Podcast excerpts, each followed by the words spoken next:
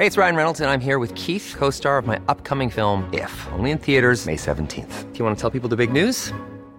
All right, I'll do. Sign up now and you'll get unlimited for $15 a month in six months of Paramount Plus Essential Plan on us. Mintmobile.com slash switch.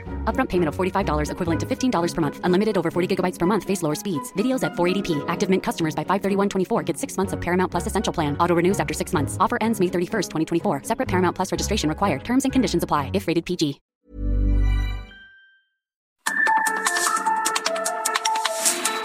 Norte a sur, las coordenadas de la información. Con Alejandro Cacho.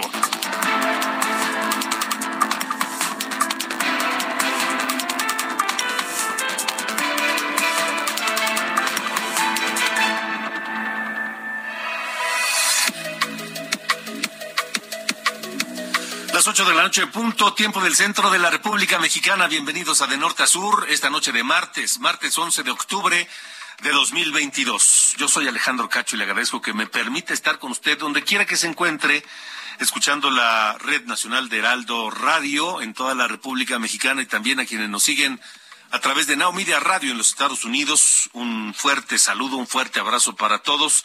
Gracias por, le digo, permitirme compartir con ustedes la próxima hora para hablar, para analizar, para discutir, para proponer, para criticar, para opinar sobre los temas que nos interesan, sobre los temas que nos preocupan. Hoy hablaremos de salud, del presupuesto de salud para el próximo año y también hablaremos de la economía.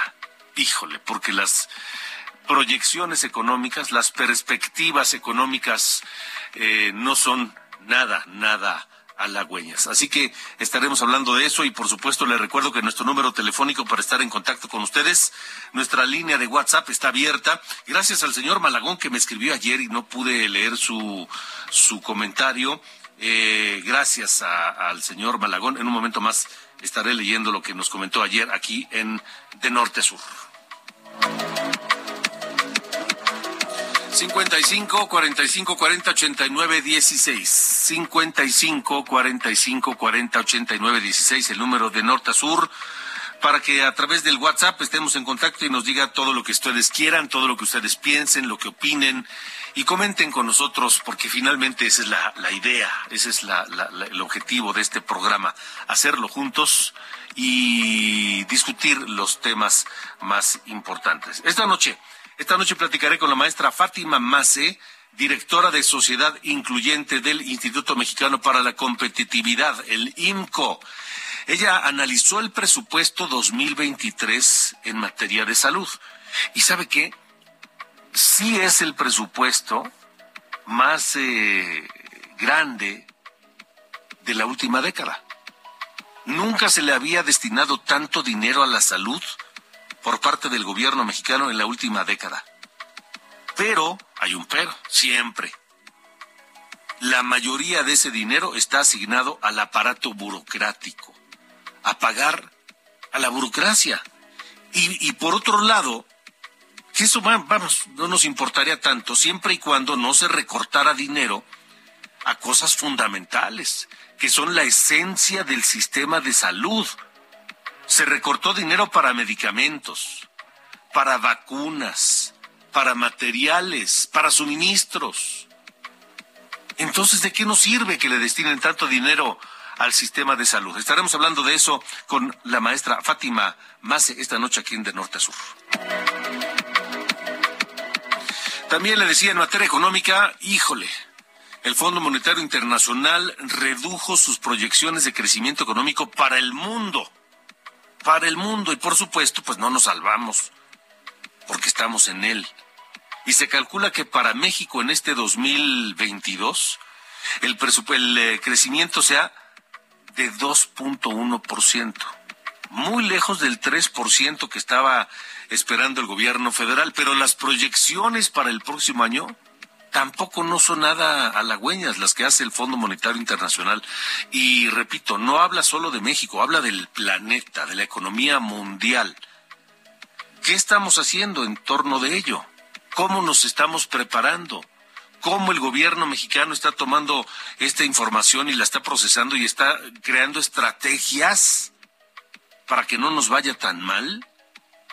estaré platicando con la maestra Sofía Ramírez, directora general México. ¿Cómo vamos? Y en todos lados se está hablando del libro, este, El Rey del Cash, que habla de cómo supuestamente el presidente López Obrador, pues eh, se mantuvo durante años y mantuvo el movimiento, su movimiento, que luego derivó en lo que hoy es Morena, a través de donativos en efectivo, puro cash. Por eso se llama el rey del cash. Y es el problema es cómo se manejaba el dinero y de dónde salía ese dinero, según la autora del libro, Elena Chávez. El rey del cash se llama. ¿Ya lo leyeron?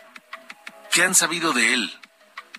¿Por qué no nos dicen lo que opinan al 55 40 45, perdón, repito, 55 45 40 89 16. La línea de WhatsApp de norte a sur.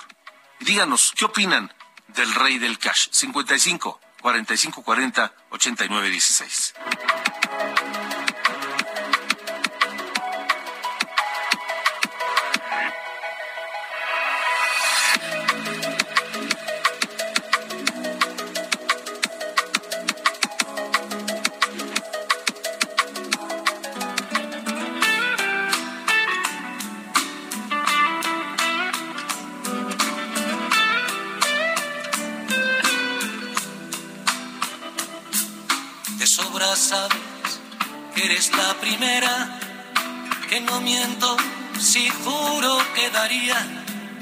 Por ti la vida entera, por ti la vida entera. Y sin embargo un rato cada día, ya ves, te engañaría con cualquiera, te cambiaría por cualquiera. Hombre, bueno, qué manera de comenzar la parte musical de norte a sur esta noche, mi querido Ángel Arellano ni más ni menos que con un maestrazo de maestrazos. Efectivamente, Alejandro, buenas noches. Joaquín Sabina. Fíjate que hace unas horas se dio a conocer el tráiler de un documental llamado Sintiéndolo Mucho. Es una película que eh, fue realizada por el cineasta Fernando León de Aranoa.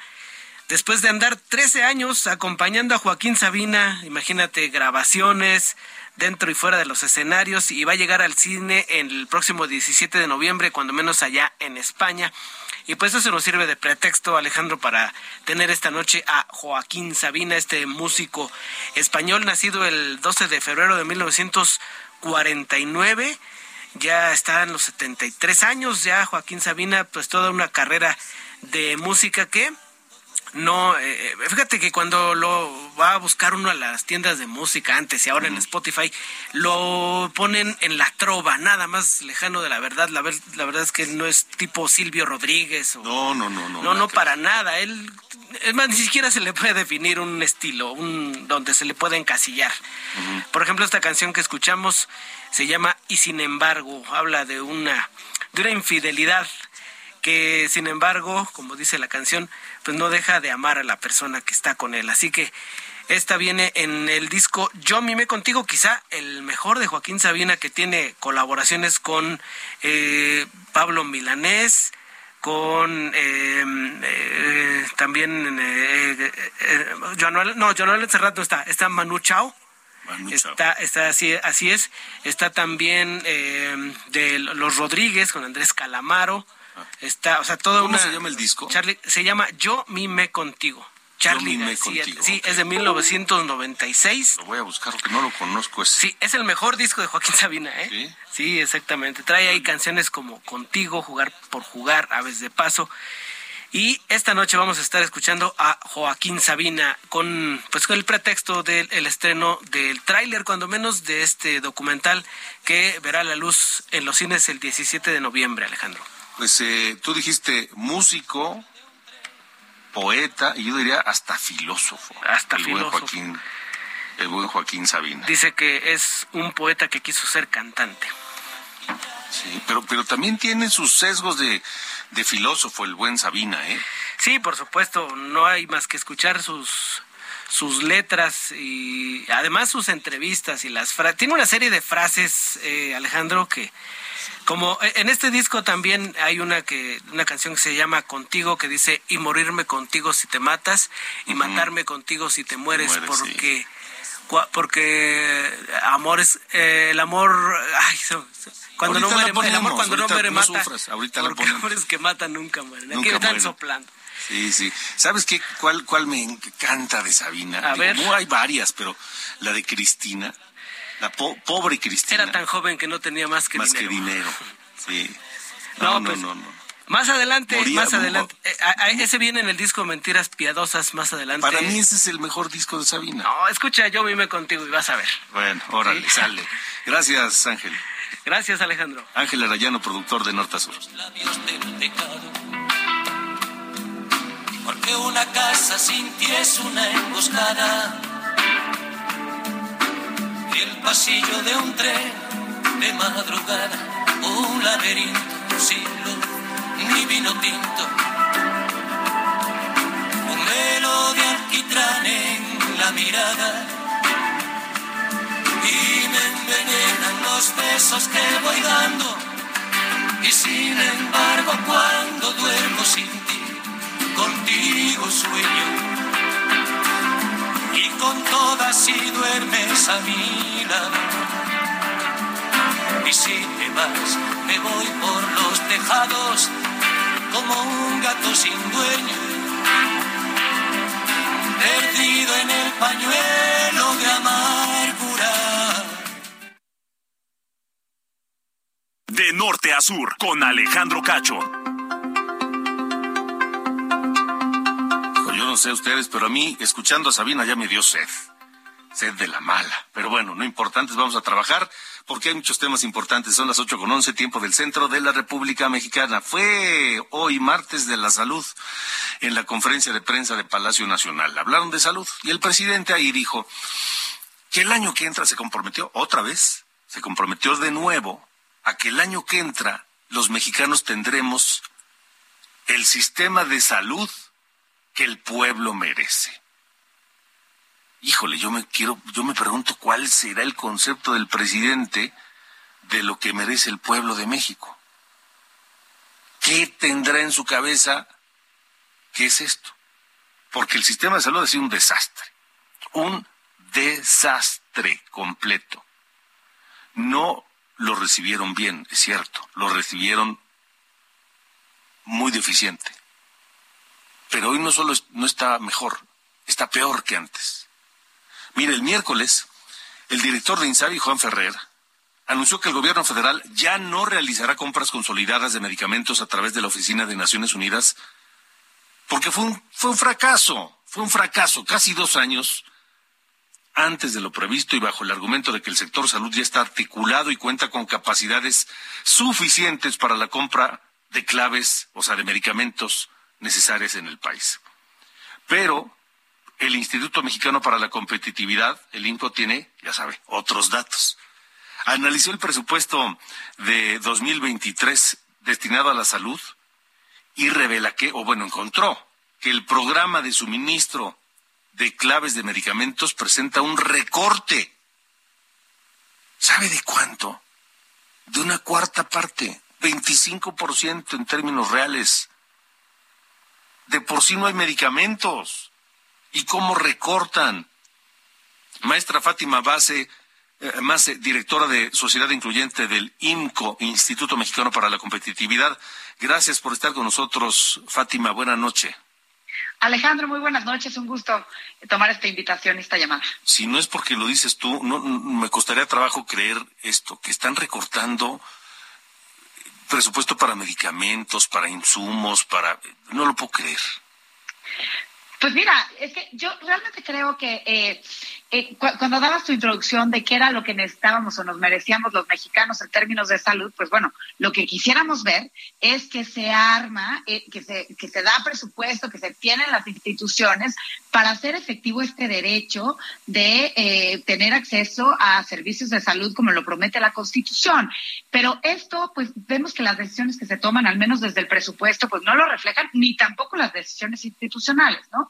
lo primero que hay que decir es ciertamente vemos en toda la función salud o en todo lo que contribuyen las diferentes instituciones o los diferentes ramos al sector salud, vemos un incremento del 5.7%, un incremento real, pero hay, hay, hay buenas y malas noticias, ¿no? Pareciera que la apuesta de esta de, de, de, este año o de esta administración para este año es lograr incrementar esa cobertura en los servicios de salud a través de pues mayor inversión en obra pública y mayor preparación de recursos humanos en términos de médicos, por ejemplo.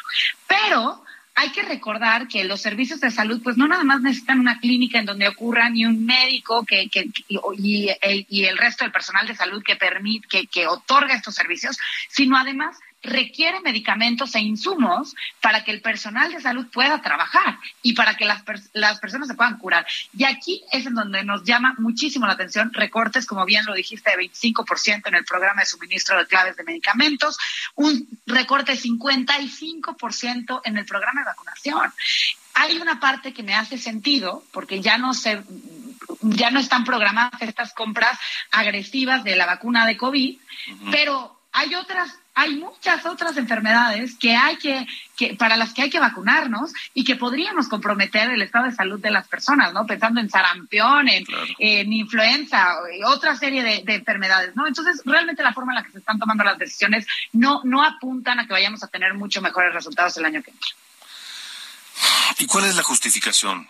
¿Se explica ahí por qué se está recortando esa parte tan importante? Porque a mí me parece que es la, la esencia del sistema de salud.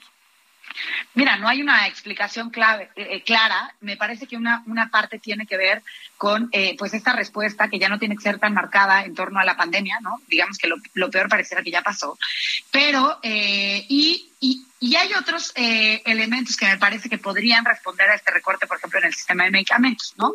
Que, que eh, en parte lo, lo podríamos aparejar al, al, sistema o al, al cambio nuevamente en el sistema de compra de medicamentos. Pero a mí me preocupa mucho porque realmente, o sea, ya probamos un nuevo sistema que, que, que no funcionó cuando ya teníamos un sistema de compras eh, consolidadas que funcionaba, no, no voy a decir que funcionaba de manera perfecta, que pero se podía haber mejorado, y no se hizo. Y entonces el hecho de no dar certidumbre a los procesos de compra, de no darle transparencia y de no eh, lograr consolidar un sistema que funcione de manera eficiente, porque aquí el objetivo debería ser lograr llevar los, los medicamentos que las y los pacientes necesitan a las clínicas, ¿no? Y, y, y, y pareciera que este objetivo pues no se está privilegiando. Entonces, yo no veo una explicación clara de por qué está cambiando.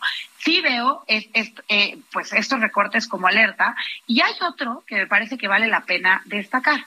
Que, tiene que ver con el, el, pues, la provisión de los servicios de salud, porque no nada más estamos viendo cambios en el sistema de compra de medicamentos, sino también viene un cambio importante en quién será el proveedor de los servicios para la población que no tiene acceso a seguridad social, que es con uh -huh. esta nueva institución del IMSS Bienestar. Y algo que vale la pena destacar eh, y dejar en la mente de quienes no, nos están escuchando es que este nuevo organismo público descentralizado, que ya nació en el diario oficial de la Federación, nace sin una partida presupuestaria específica. Y esto pues la verdad es que abre la puerta a cierta opacidad y a que sea difícil rastrear los recursos eh, de, de, y, y, darle seguimiento a cómo están transicionando las entidades a este nuevo sistema para proveer servicios de salud. Ahora, eh, Fátima, estoy viendo, por ejemplo, aquí unos datos. Eh, los médicos tendrán menos materiales y suministros, les recortan 13%. De por sí sufren porque no tienen lo suficiente Luego, lo, la compra de suministros se redujo también en términos reales 13%. Los recursos para la operación y funcionamiento del aparato burocrático eh, tiene un aumento de 1.2% en términos reales. Es decir, creo que si el sector salud cumpliera con la atención necesaria, con eh, los materiales, con los medicamentos, con las vacunas, con todo lo que demanda, demanda la salud de los mexicanos, pues no nos importaría que la burocracia se llevara una buena tajada del presupuesto. Sí, no, totalmente de acuerdo. Y ahí es en donde, si vemos, por ejemplo, uno de los programas, que es el de formación y capacitación de recursos humanos para la salud, trae un incremento del 26%. Entonces ahí es en donde me parece que la, la gran apuesta está en tener, pues, clínicas y personal de salud que atiende a los pacientes, pero hay que recordar que este personal de salud pues requiere los insumos para poder tratar realmente a los pacientes, ¿no? No, no eh, en esta, digamos, si lo, si lo vemos como una función producción o como si fuera otro sector, pues no, no funciona sin este elemento que es fundamental, ¿no? Em, y eso ya está, ¿verdad? O sea, no, no, no hay que hacer, sí? A ver, todavía hay un margen en donde eh, la Cámara de Diputados puede hacer cambios en, en los programas o, digamos, en esta propuesta que hizo el, el, gobierno federal eh, a través de la Secretaría de Hacienda.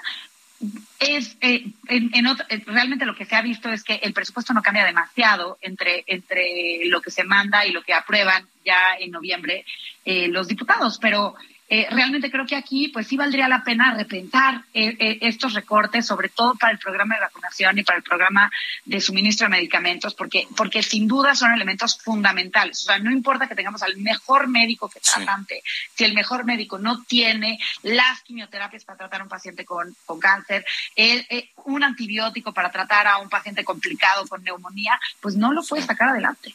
Híjole. Terrible. Maestra Verónica, digo, Fátima Más, gracias, gracias de verdad por haber estado con nosotros. Muchísimas gracias a ti por el espacio. Hasta luego, la maestra Fátima Más, directora de Sociedad Incluyente del Instituto Mexicano para la Competitividad, el INCO. Son las ocho con veintiuno. Vamos a ir a Chiapas. Vamos a ir a Chiapas porque reportan un nuevo caso de intoxicación masiva en una secundaria. Vamos contigo, José Eduardo Torres. Te saludo. Buenas noches. Alejandro, buenas noches, qué gusto saludarte. Nos encontramos desde la Escuela Federal de Constitución número uno, localizada en el municipio de Tapachula, en la Mancha Urbana, donde hace unos minutos se acaba de registrar un nuevo caso de intoxicación en al menos 15 estudiantes de esta escuela secundaria. Dos de ellos, Alejandro, han salido en situación crítica a través la Cruz Roja en ambulancias para ser trasladados a hospitales de la localidad. Y bueno, una nueva alerta que se da aquí, hay psicosis en estos momentos en la frontera sur de México, justo en el municipio de Tapachula, donde no se esclarece todavía esta situación en torno a con qué se están intoxicando estos jóvenes en escuelas, ¿Qué es lo que, qué síntomas presentan estos muchachos, estos jóvenes de, de, estas, de estos dos estudiantes de secundaria? Están presentando desmayos, están presentando también en algunos casos muy críticos convulsiones, eh, sudoración excesiva, pérdida de conocimiento. es una situación bastante caótica porque los padres están desesperados y quieren saber ante las autoridades escolares y también ante las autoridades de la Fiscalía General de Justicia del Estado qué es lo que está ocurriendo. Hay, hay mucha discusión, hay mucha, hay, hay mucho, mucha psicosis en torno a esto que está ocurriendo, porque a esto agregamos también el caso de Bochil, que sigue en la incógnita, y otros casos también que se han registrado solamente en el último mes aquí en el sur de México. José Eduardo, ¿qué distancia hay entre Bochil y Tapachula? Hay aproximadamente 400 kilómetros, Alejandro, es una distancia bastante larga, bastante estricta, como para que esta situación tenga eh, pues relación una con otra, lo vemos muy complicado. Eh, los padres apuntan a que podría tratarse de una nueva tendencia, de una nueva moda por parte de los mismos alumnos, pero hasta este momento todo, todo es especulación y no podemos saber a, ciencia cierta qué es lo que está pasando. ¿Hay alguna idea de qué fue lo que provocó estos síntomas en estos muchachos? ¿Tomaron algo, ingirieron algo? Todavía no, no, no se tiene conocimiento. En el caso de Bochil se habló de tres casos positivos a cocaína que se realizaron en estudios clínicos particulares, mientras que la Fiscalía de Justicia en Chiapas dice que son 30 casos negativos que se hicieron las pruebas y que salió negativo a cocaína. Pero mientras tanto, mientras, mientras es una cosa u otra, aquí en este momento estamos viendo a jóvenes desmayados que están siendo atendidos por sus padres ante la desesperación de no saber qué es lo que está pasando y las autoridades escolares que también no dan la cara en torno a esta situación. Terrible. José Eduardo Torres, gracias, mi querido José Eduardo, por el reporte. Estamos atentos y vamos a, seguir en el tema, no hay que soltarlo. Muchas gracias. Pendientes, Alejandro, buenas noches. Hasta luego, pendientes. José Eduardo Torres, corresponsal de Heraldo Media Group. Así que otro caso extraño, a 400 kilómetros de distancia. Por eso le pregunté la distancia entre Bochil y Tapachula. No parecieran tener relación estos dos casos, pero pero no sabemos. Las redes sociales pueden ser luego conducto de ciertas modas, de ciertos retos, de ciertos comportamientos, en fin. Estamos en de norte a sur, son las ocho con veinticuatro. Vamos a una pausa. Escuchando a Joaquín Sabina en homenaje a Chabela Vargas, originaria de Costa Rica, por el Boulevard de los Sueños Rotos. Regresamos. Por el acabar de los sueños rotos, pasan de largo los terremotos y hay un tequila por cada duda. Cuando Agustín se sienta al piano, Diego Rivera, lápiz en mano, dibuja Frida calo desnuda. Se escapó de una calle. De norte a sur. Con Alejandro Cacho. I'm Sandra, and I'm just the professional your small business was looking for. But you didn't hire me because you didn't use LinkedIn jobs. LinkedIn has professionals you can't find anywhere else, including those who aren't actively looking for a new job but might be open to the perfect role, like me. In a given month, over 70% of LinkedIn users don't visit other leading job sites. So if you're not looking on LinkedIn, you'll miss out on great candidates like Sandra. Start hiring professionals like a professional. Post your free job on linkedin.com/people today.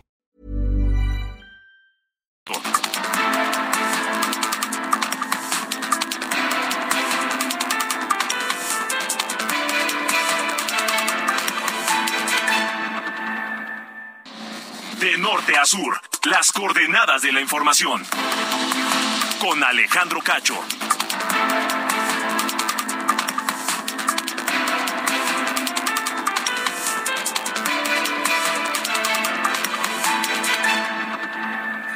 Lo que yo quiero, corazón cobarde, es que mueras por mí. Morirme contigo si te matas. Y matarme contigo si te mueres. Porque el amor, cuando no muere, mata. Porque amores que matan nunca mueren. Yo no quiero juntar para mañana. No me pidas llegar a fin de mes. Yo no quiero comerme una manzana dos veces por semana sin ganas de comer. Yo no quiero calor de invernadero. Yo no quiero besar tu cicatriz. Yo no quiero París con aguacero, ni Venecia sin ti. Ándele, ahí está. Tenemos a Joaquín Sabina con esto, que es uno de los grandes temas. Contigo se llama del álbum que nos decía Ángel Arellano, Yo, mi, me, contigo. Así se llama el árbol. Yo, coma, mi, coma, me, coma, contigo. Y se llama esto Contigo, una de las grandes, grandes, grandes rolas de Joaquín Sabina. 8 con 32. Cero, ni. No me esperes a las doce en el juzgado. No me digas, volvamos a empezar. Yo no quiero ni libre ni ocupado, ni carne ni pecado, ni orgullo ni piedad. De norte a sur. Las coordenadas de la información.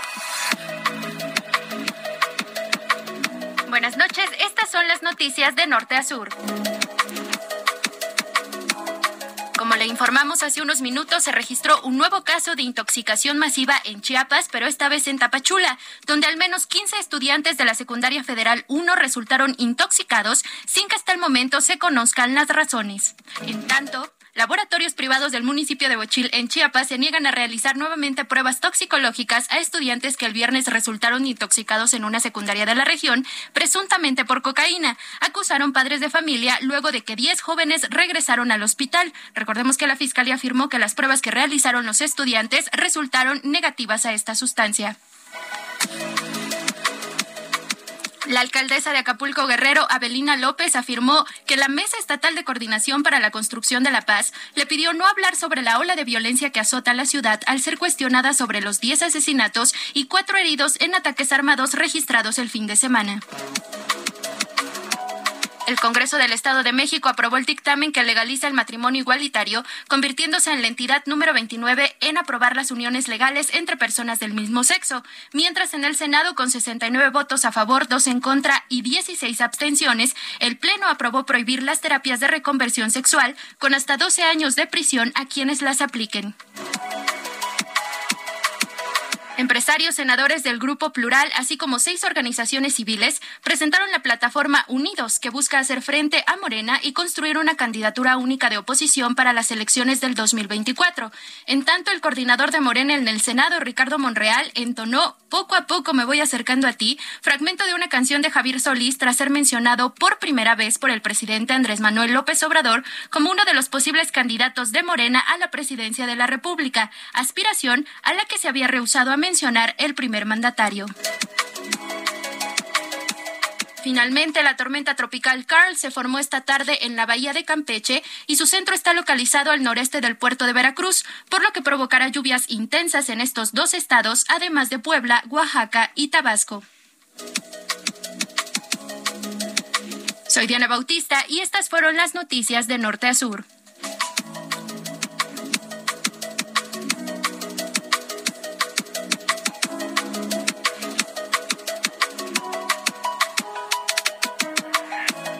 Norte a sur, con Alejandro Cacho.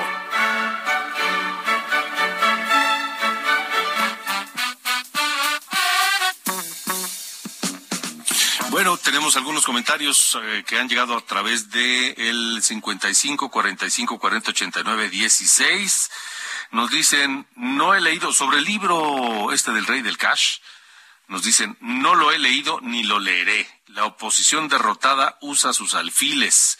Dan risa. ¿Por qué no lo investigaron? Los 10 años que recorrió el país. Así pudieron detenerlo y no habría llegado a la presidencia. Solo son patadas de ahogado nos dicen aquí a través del WhatsApp. También nos dicen que solo un puñado de periodistas están apostando a este libro, en especial uno que en su envidia ya repartió el PDF a quien ¿A compra eso? Bueno, no sé, no sé quién habrá repartido el PDF. Eh, me dice el señor Alex Colín, Saludos, buenas noches, me encanta su programa. Gracias, gracias, señor Colín. Buenas noches, gracias. El señor Malagón, que desde ayer nos escribió y, le agradezco que nos, que nos escuche, que tenga la paciencia de, de, aguantarnos a leer sus comentarios porque a veces nos tardamos un poco. Preguntábamos sobre la elección en Coahuila y él dice, en Coahuila va a ganar el narco la mano de Morena y la compra de votos son los mismos, dice el señor Malagón. Gracias a todos por sus mensajes. ¿Qué pasó, mi querido Carlos Allende? Sir Allende, ¿cómo estás? Todo bien, todo bien, mi estimado señor Cacho, aquí escuchando ¿no? los comentarios de la amable audiencia de Norte a Sur. Sí, señor. Que noche a noche nos hacen el favor de acompañarnos en este bello momento. Así es. Pasándola a todo dar, ¿no? Pero no tan a todo dar como los ucranianos, mano. Y te voy a contar por qué. Yo sé que ahorita vas a decir, ¿cómo? Si le están pasando de la corneta. Sí, pero has de saber que eh, tienen ya un plan para pasarla a todas margaritas en caso de un ataque nuclear. Que ya vemos que hay diferentes percepciones, ¿no? Joe Biden había dicho que estábamos más cerca, perdón, el punto más cercano desde la Guerra Fría a este tipo de, eventos, pero eh, dijeron que no al final. La cosa es que ya en Ucrania tienen un plan para que 15 mil personas se junten en un lugar, en la calle allá en Ucrania, en Kiev, de nombre eh, Shekavistsia. Shekavist, es que también los nombres este, en ucraniano, Dios mío, perdón si tengo... De decir de Exacto, sí, sí, sí, Tlacoquemecatl, ¿no? Ya, ya quiero ver a un ucraniano diciendo Tlacoquemecatl. Pero bueno, eh, lo voy a intentar de nuevo, si no ya lo dejamos en... Eh, Shekavista. Shekavista. Digo, no sé cómo que vamos a ir. Bueno, la cosa es que ahí van a organizar una orgía de 15 mil personas para al menos, al menos ya cuando sea el ataque nuclear, pues al menos irse felices. Así, tal cual. 15 mil personas ya se apuntaron para esa eh, demostración de afecto físico colectivo. 15 mil uno aquí ya se están apuntando.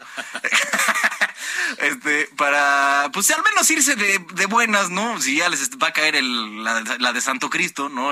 una bomba nuclear de parte de los rusos, pues al menos van a ir, irse felices. y ándale, fíjate. ¿Y qué tal? No, y, y hasta ahí este, sucursales ya se están abriendo en otros lados, en Odessa, ¿no? Al sur de, de Ucrania, ya están diciendo, ¿por qué los, los de Kiev, los kievianos se van a tener que quedar con toda la diversión. En Odessa ahora también están organizando un evento similar. Todo para que veas que hasta en las, en las circunstancias más adversas, luego surge estos momentos de esperanza en la humanidad. Bueno, pues siempre, siempre dicen que el amor lo cura todo. Simón, ¿cómo de que no? Ah, bueno, y también tienen un código. De, si tienes tres rayas, significa que estás dispuesto a hacer cierto nivel de cosas. Si tienes cuatro, otra. O sea, ya hasta un código tenemos este puesto en, lugar en caso de que sea necesario. Ojalá no, pero bueno, ya existe.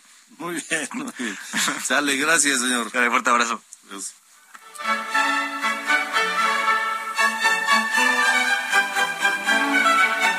De norte a sur, con Alejandro Cacho.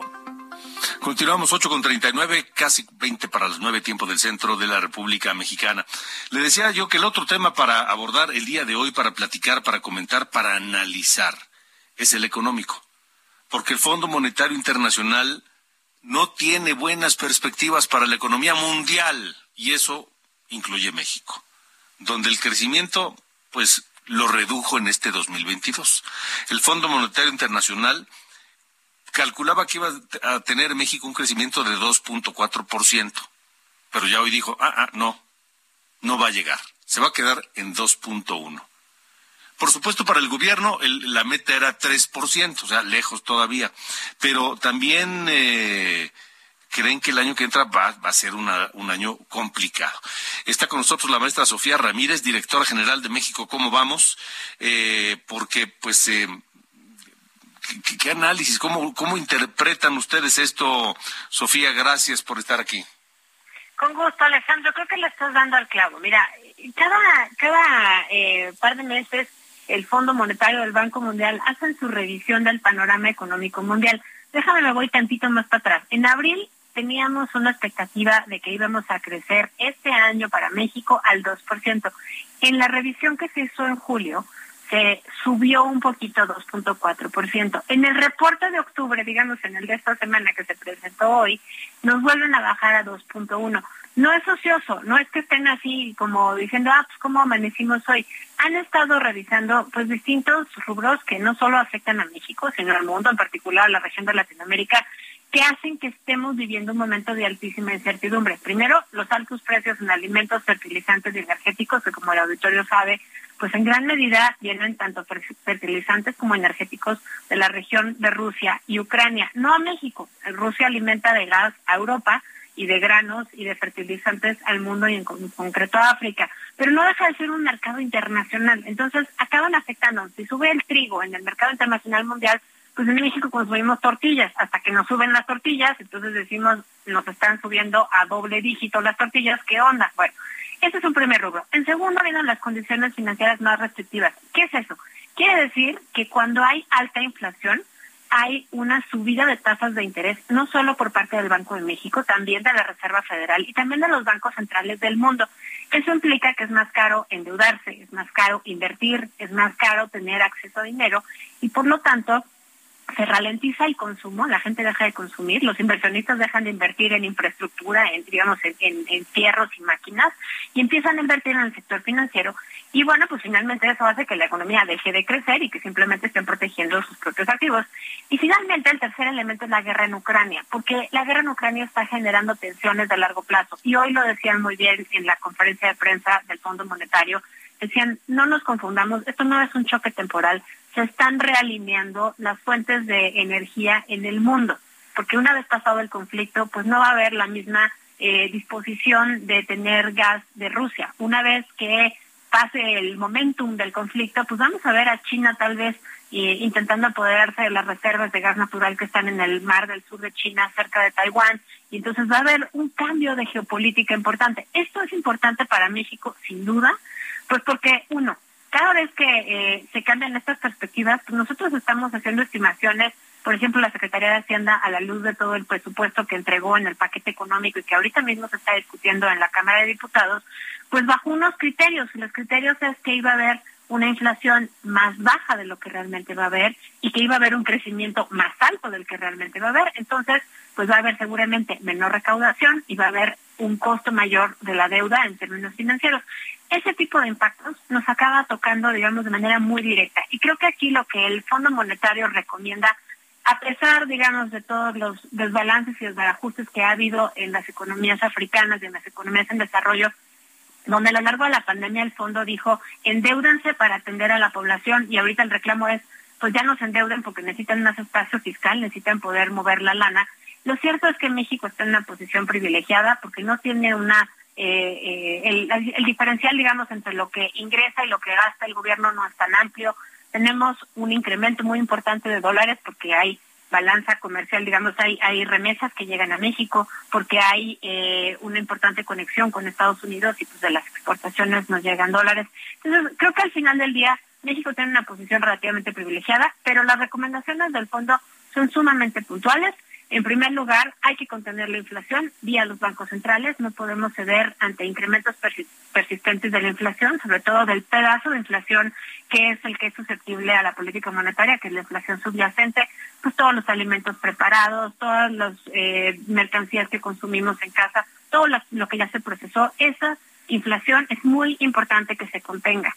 En segundo término, tenemos que emplear el margen fiscal. Algo que hizo mucho énfasis el Fondo Monetario es tienen que acabarse los subsidios universales, porque eso únicamente hace que haya más dinero todavía en la economía, en una economía mundial donde no se está produciendo suficiente para atender la demanda, y eso hace que se impulsen los precios hacia arriba, y pues al final quienes acaben pagando un mayor eh, costo de esta inflación, sí ciertamente son los hogares más vulnerables en México y en el mundo. Y finalmente, creo que en esta parte de eh, buscar soluciones está súper claro que los controles de precios no sirven porque generan desabasto, los subsidios universales como el que tenemos a la gasolina son costosísimos. Yo sé que hay un argumento por parte de Secretaría de Hacienda diciendo es que así se contiene la inflación, de esa manera se contiene el aumento de la tasa de interés y entonces no hace que la economía se ralentice tanto. Sí, pero la inflación nunca se controla a un costo cero y estamos dejando de utilizar dinero que no tenemos de manera, digamos, holgada como gobierno, como país, para dedicarlo al subsidio a la gasolina, en vez de hacer subsidios concretos, digamos, a los transportistas, a que sea eh, más barato transportar la comida, las exportaciones, tal vez subsidio al transporte de personal, tal vez transferencias mucho más enfocadas, nuestros subsidios universales, y bueno, pues sobre todo que eh, busquemos alternativas de largo plazo que implican vamos a gastarnos el dinero que tenemos disponible de una mejor manera, de una manera más inteligente, porque el entorno volátil va a seguir siendo volátil mucho tiempo. Hay que invertir en una economía más resistente, que aguante crisis presentes y futuras. Hay que incrementar la inversión en productividad, en recursos humanos, digitalización, energías verdes y cadenas de suministro. Alejandro. Eh, Sofía, estamos platicando con la maestra Sofía Ramírez, directora general de México. ¿Cómo vamos sobre estas perspectivas económicas que de las que habla el, Fondo Monetario Internacional? Y, hablas de esta recomendación de eliminar subsidios universales. Ya mencionaste la gasolina. ¿Incluiría eso, por ejemplo, las becas, las pensiones, eh, parte de los programas sociales que da este gobierno? Eh, yo eh, haría una distinción específica entre las pensiones, las becas y los programas sociales. Te doy la razón en el sentido de que esta administración vino a desaparecer los padrones, los padrones eh, no electorales, los padrones de beneficiarios, digamos que estaban muy bien focalizados o se había hecho un esfuerzo, digamos, no voy a decir que estaban impecables exactamente, se había hecho un esfuerzo importante para que quienes necesitaran las transferencias de oportunidades, de progresa, como se llamaba antes, eh, solidaridad, vaya, a lo largo de las décadas, que cada quien recibiera lo que necesitaba. Había niños, se le daba un subsidio para el alimento a los niños. Había mujeres gestantes, se daba un subsidio particular. Había necesidad de libros para la universidad, se daba un apoyo. Pero eran, eran eh, apoyos muy focalizados, que además estaban condicionados a pues incremento de peso de la madre, incremento de peso de los niños, buenas calificaciones, no dejar la escuela. Ese tipo de subsidios están focalizados y lo que hacen es que pues te ayudan a invertir bien en lo que tienes que invertir. ¿Qué está pasando en esta administración en concreto en el sector educativo? Que no solamente se están entregando los subsidios de manera, entre comillas, universal, sino que se han eliminado los apoyos, tanto en programas como en efectivo, para las, eh, los primeros años de escolaridad. Entonces, si tú ves las becas Benito Juárez y todas estas becas de los programas actuales, se enfocan en que haya eh, por ejemplo, becas para estudiantes de educación media superior, superior y universidad. No está mal, lo único que hay que ver es, tenemos poquitos pesos, vamos a administrarlos de mejor forma. Cuando tú te das cuenta eh, quiénes llegan a culminar la primaria entran a la secundaria, a la preparatoria, a la técnica vocacional o a la universidad, no son los segmentos de hogares más pobres. Los hogares más pobres a duras penas mandan a sus hijos y hijas a la educación primaria. Si tú les quitas el subsidio a la educación primaria, lejos de beneficiar a quienes más lo necesitan, a, garantizarle un futuro a estas generaciones, porque además parte del problema es que cuando hay inflación, tú sustituyes tus alimentos por peor calidad y entonces no estás ni siquiera garantizándole el alimento porque ya no hay escuelas de tiempo completo a estos chamaquitos, pues lo que acaba pasando es que estás comprometiendo el futuro de estos hogares o de niños y niñas de hogares menos eh, privilegiados, más vulnerables, donde probablemente ni siquiera caben la educación primaria y el alimento que recibían en la escuela pues ya no lo van a recibir y quién sabe qué van a comer. O sea, yo, yo creo que hay que ser muy cautos con eso. Y en el caso de las pensiones, que me parece que es otro tema importante, eh, eh, es, es un despropósito que las entreguen de manera universal, sin duda, porque es muy caro, porque no es sustentable, pero sobre todo porque las están entregando de manera indiscriminada a quien las necesita y no las necesita. Y entonces pareciera que lo que hay detrás es una lógica electoral. Y aquí permítanme hacer un, un, paréntesis, porque eh, en mi carrera profesional he asesorado a las autoridades electorales y sé que quienes votan, porque no es información pública, no, no es algo que tenga yo un insider, que quienes más votan son las personas adultas mayores. Entonces, si yo les estoy dando transparencias a las personas adultas mayores, pareciera que hay un corte de interés político electoral en vez de un interés eh, franco en tener pues más mujeres trabajando, más licencias de paternidad efectivas, más alimentación de calidad de niños y niñas de hogares más vulnerables con calidad educativa, etcétera. Pues eh, vaya, a cuidar el gasto, a deshacernos de las deudas que podamos y a tratar de no adquirir nuevas. Maestra Sofía Ramírez, gracias por haber estado aquí con nosotros. Alejandro, un gusto y por favor no dejen de seguirnos en arroba México como vamos. Estamos dando seguimiento a la discusión presupuestal en la Cámara de Diputados. Creo que hay mucho que aportar en ese rubro. Muchas gracias. Gracias a ti, la directora general de México como vamos. 8 con 51. De norte a sur, con Alejandro Cacho. Bueno, vamos con mi compañera Noemí Gutiérrez porque el presidente pues no pudo evitar el tema del libro El Rey del Cash. Te escuchamos, Noemí. Hola, muy buenas noches. Pues sí, entre todos los temas que se tocaron hoy en la conferencia de prensa matutina, pues el presidente Andrés Manuel López Obrador se refirió a este libro de reciente aparición, El Rey del Cash.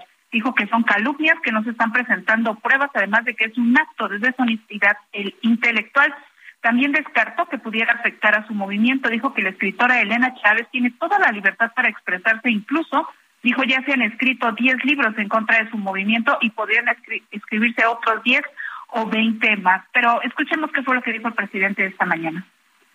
Es que no, no tiene caso estar respondiendo si no hay ninguna prueba.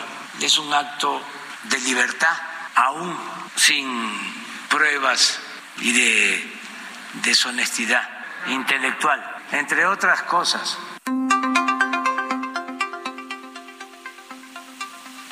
Incluso también se le cuestionó al presidente que en el libro se señala a Octavio Romero, actual director de Pendex, que institucionalizó el mocho. El presidente se negó a responder porque dijo no se ha presentado ninguna prueba. Sin embargo, previó que los opositores van a seguir en la misma línea de ataque, aunque dijo no les ha resultado. Incluso se les cuestionó si este libro no va a afectar a las cocholatas porque se está mencionando a Marcelo Ebrard y Claudia Sheinbaum. Dijo que pues podrían recibir más ataques, sin embargo dijo que en estos casos lo más importante es el Tribunal de la Conciencia, tener principios y honestidad y dijo la honestidad ha impedido que lo destruyan. Incluso dijo que es su escudo protector y su ángel de la guarda. Fue uno de los temas que se trató hoy en la conferencia de prensa matutina. De acuerdo. Noemí Gutiérrez, gracias. Buenas noches. Gracias, gracias. Buenas noches. Em, híjole, le hablamos, eh, tenemos a José Eduardo Torres en la línea telefónica. Eh, están reportando a dos, dos, dos menores de esta secundaria graves que están saturando menos de 40% de oxigenación. José Eduardo Torres, nuestro corresponsal en Tapachula, está, en Chiapas, está muy pendiente de esta nueva intoxicación masiva eh, de al menos 12 estudiantes de la Secundaria Federal número uno de Tapachula, en Chiapas. ¿Qué está pasando allá? No lo sabemos. Ni siquiera las autoridades chiapanecas, o por lo menos dicen que no tienen idea de qué está pasando, pero, pero está grave el asunto y ya se reportan, repito, dos de estos doce nuevamente, nuevos intoxicados, dos están en estado grave allí en Tapachula. A través de los espacios, distintos espacios de Heraldo Media Group, estaremos atentos y siguiendo, por supuesto, todo este caso de las intoxicaciones de muchachos, de niños, de niñas allá en Chiapas. Nos vamos, nos vamos con un tema del disco Física y Química del maestro Joaquín Sabina. A la orilla de la chimenea, y con eso me despido. Gracias por habernos acompañado. Lo espero mañana a 9 de la mañana Heraldo Televisión y 8 de la noche aquí en Heraldo Radio que suba la marea.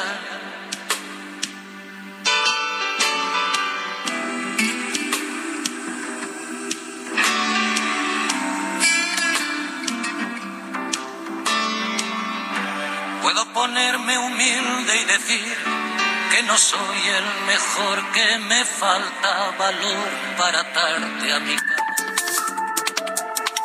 esto fue De Norte a Sur, las coordenadas de la información. Con Alejandro Cacho.